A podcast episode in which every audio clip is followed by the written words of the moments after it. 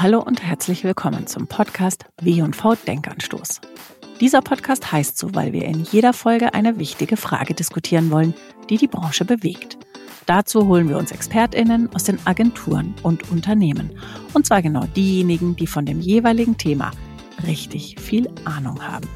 Ich heiße Lena Hermann und das hier ist euer neuer Denkanstoß mit der Frage, muss Marketing strategischer werden?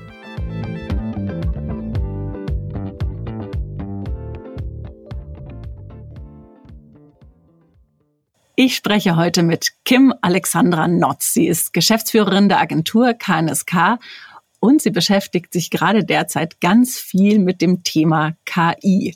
KI ist auch eines der Themen, mit dem sie sich in ihrer Rolle als Vorstandsmitglied im GWA auseinandersetzt, denn dort kümmert sie sich um das Ressort Agenturprodukt.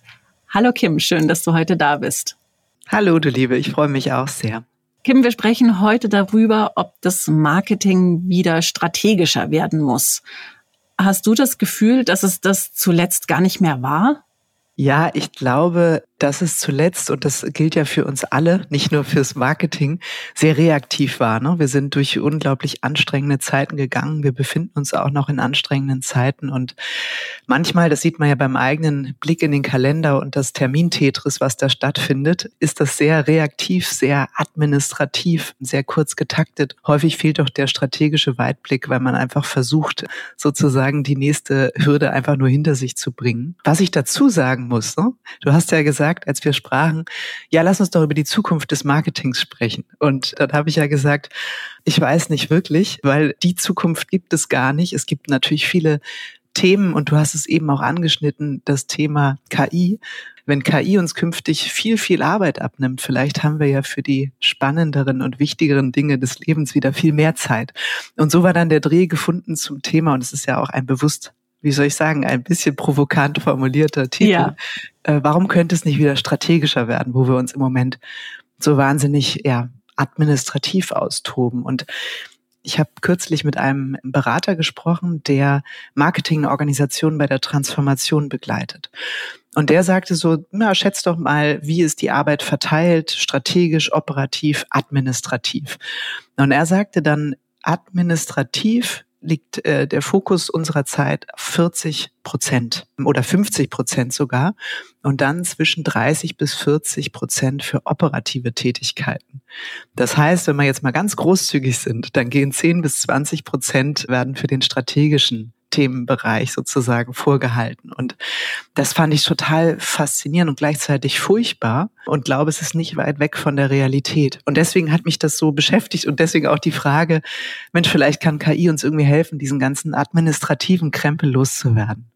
Bevor wir jetzt über das Thema KI sprechen, vielleicht noch so ein bisschen so eine Fehleranalyse zuvor. Woran glaubst du, liegt das, dass dieser administrative Teil, dieses Daily Business, in dem alle so gefangen sind und so wenig Raum haben, mal den Blick zu heben. Warum ist das so viel geworden? Die Explosion der Kanäle natürlich, der Möglichkeiten, der Formate. Dann haben wir angefangen, weil plötzlich Targeting viel besser möglich war. Die Zielgruppensegmentierung explodiert. Wir konnten dank Big Data alle möglichen Daten erheben. Das heißt, wir gucken auf riesige KPI-Dashboards und sind ein bisschen besoffen, glückselig von dem Anblick, was wir alles messen können. Das heißt, wir haben unglaublich viel zu tun. Wir verlieren nur den Überblick, was das eigentlich Wichtige dabei ist. Und dann kennt man das, ne, wenn man sich nicht die Zeit nimmt, mal ab und an aus dem Dschungel aufzutauchen und zu gucken, ob man noch im richtigen Wald unterwegs ist, fängt man an, die Bäume zu zählen und ist ganz glücklich, dass man sie äh, namentlich kennt, weil man versucht, die Komplexität so zu beherrschen. Und ich glaube, hinzu kommt ja auch, wir hatten ja irgendwie einfach die Aufgabe zu sagen, wir machen eine Kampagne, die findet auf ein paar Kanälen statt, wir suchen die beste kreative Route aus und dann machen wir vielleicht noch danach eine Marfo, wie es gelaufen ist. Und der Wirkungsgrad des CMOs und seiner Marketingabteilung, ähm, der hat sich unfassbar erweitert. Ne? Also plötzlich sind viel mehr Schnittstellenfunktionen gefragt. Der Einsatz von Data, es geht nicht mehr um punktuelle Bespielungen, es geht um individualisierte Customer Journeys und, und das alles zusammen, inklusive der Frage, welche Produkte, welche Erlebnisse, wann kauft jemand, Vertrieb und Marketing gehen viel stärker wieder zusammen. Also es passiert unfassbar viel und dann äh, gibt's die ganze Zeit auch noch FOMO. Ne? Dann kommt Metaverse, dann kommen NFTs und meine Erfahrung ist, alle stürzen sich dann auch immer ganz aufgeregt drauf, weil es wirklich diese, diese große FOMO gibt, die Angst, irgendwas zu verpassen und als, als Marke nicht Vogue rüberzukommen. Und ja, dann bin ich nicht mehr Treiber, Treiberin, sondern Getriebene dieser Themen um mich herum. Also das ist so ein bisschen die Kurzanalyse dessen, was gerade und die letzten Jahre so passiert. Aber das würde ja bedeuten, gerade wenn man sich jetzt das Thema Data anschaut, dass es natürlich super sinnvoll ist und auch eingesetzt wird, um Kampagnen zu optimieren beispielsweise und eben auch schnell und zeitnah zu optimieren. Aber diese Daten werden ja dann offensichtlich noch nicht wirklich dazu gebraucht, um mittel- oder langfristige strategische Entscheidungen zu treffen, oder? Ja, also mein Gefühl ist, dass sich dieser Einsatz von Daten vielleicht am Anfang noch auf den Aufbau einer klugen Journey und dann eben AB-Testing und dann dem Tracking des Kampagnenerfolgs äh, noch bezieht aber noch viel zu wenig auf die Frage, was sind die Kommunikationsziele? Und damit meine ich nicht zehn mögliche, die nebeneinander herleben, sondern idealerweise einige wenige, auf die ich mich fokussiere. Was sind die Ziele? Was sind die Zielgruppen? Was ist wirklich der Markt, äh, den ich bearbeiten möchte? Also wenn man so will, die Grundlagenarbeit. Und wenn ich die sauber gemacht habe, für die, glaube ich, sollten wir uns viel, viel mehr Zeit geben, dann kann ich natürlich auch hinten raus beurteilen, was ist der Erfolgsbeitrag von Marketing? Und damit meine ich gar nicht so sehr der Beitrag jeder kommunikativen Maßnahme, sondern wirklich die Frage, wie komme ich vom Werbungtreibenden zum Werttreibenden? Das ist aus meiner Sicht die große Chance für CMOs und für Marketingabteilungen, wirklich zu dokumentieren, dass sie einen massiven Wert beitragen können. Die meisten tragen einen Wert bei. Sie haben irgendwie nur vergessen, verlernt, aufgehört, ihn zu messen, weil sie messen jetzt ganz viel, aber sie messen die großen wesentlichen Dinge nicht mehr. Und ich glaube, das hat man jetzt ja auch gemerkt durch die diversen Krisen. Was ist zuerst angefasst worden? Das Marketingbudget. Und das hat man irgendwie so kleinlaut ähm, so hingenommen, äh, weil man gesagt hat, ja gut, sind jetzt irgendwie schwierige Zeiten. Wenn ich aber als CMO in der Lage bin, den Wertbeitrag zu dokumentieren, dann fällt es dem CFO natürlich ungleich schwerer, diese Ausgabe zu streichen oder zu reduzieren. Da wenn ich klar machen kann, dieses Budget trägt so und so viel zum Unternehmenswachstum bei oder auch zum Umsatz des Unternehmens, dann ist das eine ganz andere Augenhöhe mit der die CMOs mit den CFOs sprechen. Und ich habe eine spannende Studie gelesen, dass 40 Prozent der CFOs den CMOs ihren Wertbeitrag absprechen. Das finde ich wirklich krass. Ich hatte die Anja Stolz mal im Podcast, die CMO von R&V, und sie hat gesagt, wir CMOs müssen die Sprache der CFOs lernen, weil dann werden wir akzeptiert und haben eine Chance, unser Budget auszuweiten. Was würdest du sagen, ist denn dieser Wertbeitrag? Kannst du da mal ein, vielleicht ein Beispiel nennen? Sprechen wir von, da von diesem Buzzword Purpose oder ja, wie kann man das greifen? Ich spreche in dem Kontext, gerade wenn wir die Sprache der CFOs sprechen wollen und an die spannenden Budgets rankommen wollen, ganz klar auch von einem quantitativen Wertbeitrag. Also die Frage, wie tragen Marketingmaßnahmen dazu bei, dass der Marktanteil wächst? Was sind durch Marketingaktivitäten induzierte Umsätze, die wie gestiegen sind? Das ist ja einfach die Frage. Also das kann ich ja auch im Funnel einmal sehen.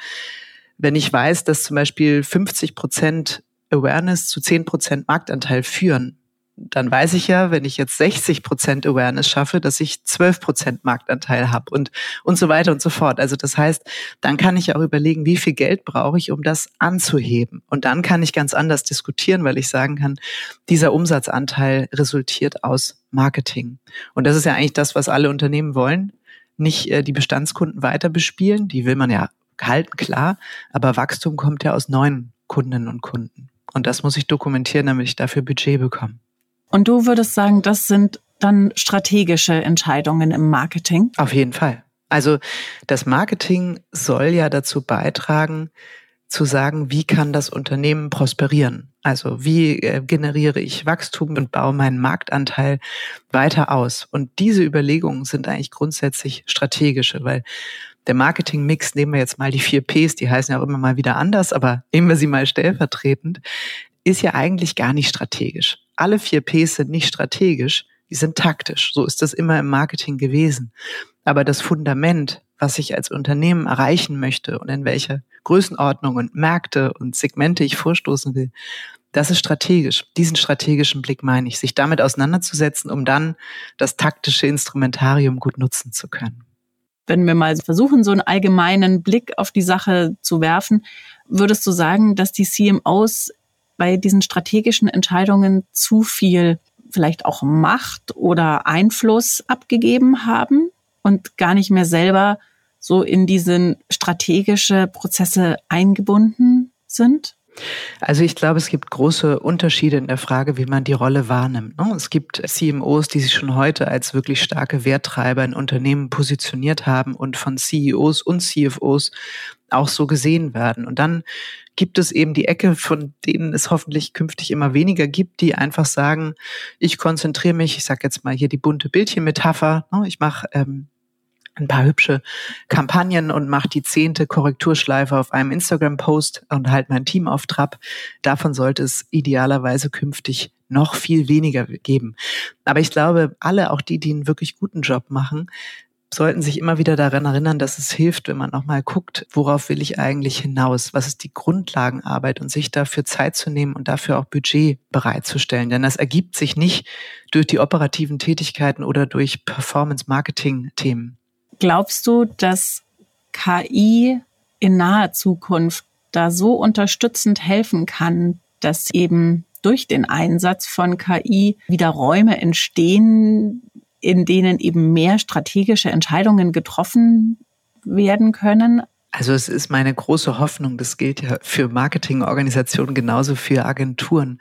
Wenn wir jetzt diesen administrativen Teil angucken, der 50 Prozent unserer Arbeitszeit auffrisst, dann sind das ja Sachen, die nicht freudvoll sind, die keinen Mehrwert bieten und die uns nicht voranbringen. Das, was wir tun können, sind Dinge zu sehen, die andere vorher noch nicht gesehen haben. Bedürfnisse von Zielgruppen, gesellschaftliche Entwicklungen, Zeitgeist und all diese Themen, mit denen sollten wir uns beschäftigen. Und ich glaube, das KI wird ein ganz krasser technologischer Umbruch sein. Es ist eben kein Hype oder so Metaverse, NFT und jetzt noch das dritte KI, sondern es ist grundlegend was ganz anderes. Es wird zu massiven Effizienzen führen in allen Organisationen. Davon bin ich überzeugt. Es wird auch noch ein bisschen dauern, weil wir uns damit ausprobieren. Und dann, glaube ich, wird es zu ganz großartigen Inspirationen führen, auch ähm, für Marketeers. Allein schon in der Frage, Gibt es vielleicht Produktinnovationen oder Serviceinnovationen, die ich aus den Erkenntnissen entwickeln kann? Ich habe mir auch überlegt, wie genial wäre das, es gäbe ein KI-gestütztes Tool, das wir gemeinsam nutzen, das uns hilft, die effektivste Kreationsroute auszuwählen. Wir könnten uns so viel sparen und auch so viel Budget sparen, wenn wir das dann nicht erst mühsam im Nachhinein äh, analysieren müssten oder währenddessen in AB-Testing, sondern vorher genau wüssten, diese Kampagne wird den größten Effekt haben, weil. Und KI macht ja nichts anderes, als auf Wahrscheinlichkeiten zu arbeiten. Und das kann man ja befüttern. Wenn uns das gelänge, diese Maschine zu füttern und darauf anzusetzen, das wäre doch großartig. Also dann könnten wir uns viel mehr mit strategischen und wirklich kreativen Dingen auseinandersetzen. Aber welche Rolle spielt denn in so einer Welt noch eine Agentur? Ich glaube, eine große, aber das diskutieren ja gerade berechtigterweise auch viele. Ich glaube nicht, dass Agenturen künftig, und mit künftig meine ich in den nächsten Jahren, das dauert auch noch ein bisschen, der massive Wertbeitrag in der Umsetzung von Kommunikation sitzen wird sondern er wird in dem strategischen Zielgruppenverständnis, in Verständnis von Marketing-Systematik und in der kreativen Idee liegen. Also das Interessante ist ja, KI hat keine Bedürfnisse. KI tut das, was wir als Mensch identifiziert haben als Bedürfnis oder als besonders spannende Fragestellung, mit der wir uns auseinandersetzen. Und dabei hilft KI einerseits vielleicht, diese Inspirationen weiter anzufüttern und andererseits sie dann mega effizient und in der hohen Qualität zu exekutieren. Und deswegen glaube ich sehr stark an Strategie, die große kreative Idee und die Interaktion mit Stakeholdern auf Kundenseite. Ich glaube, diese drei Dinge werden so viel wichtiger werden. Ich freue mich schon richtig drauf.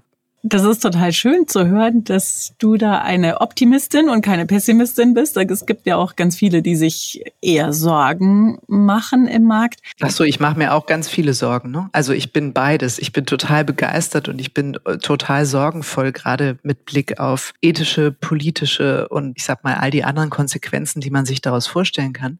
Ich glaube auch, dass wir Agenturen unsere Leute massiv und sehr frühzeitig umschulen müssen Ganz klar. Also man guckt jetzt nur mal auf Content-Agenturen, die bisher auf Quantität im Content gesetzt haben. Ja, die sind morgen ersetzt gefühlt. Wenn, dann ist es spannend, wenn ich qualitativ hochwertigen Content, gutes Storytelling mache.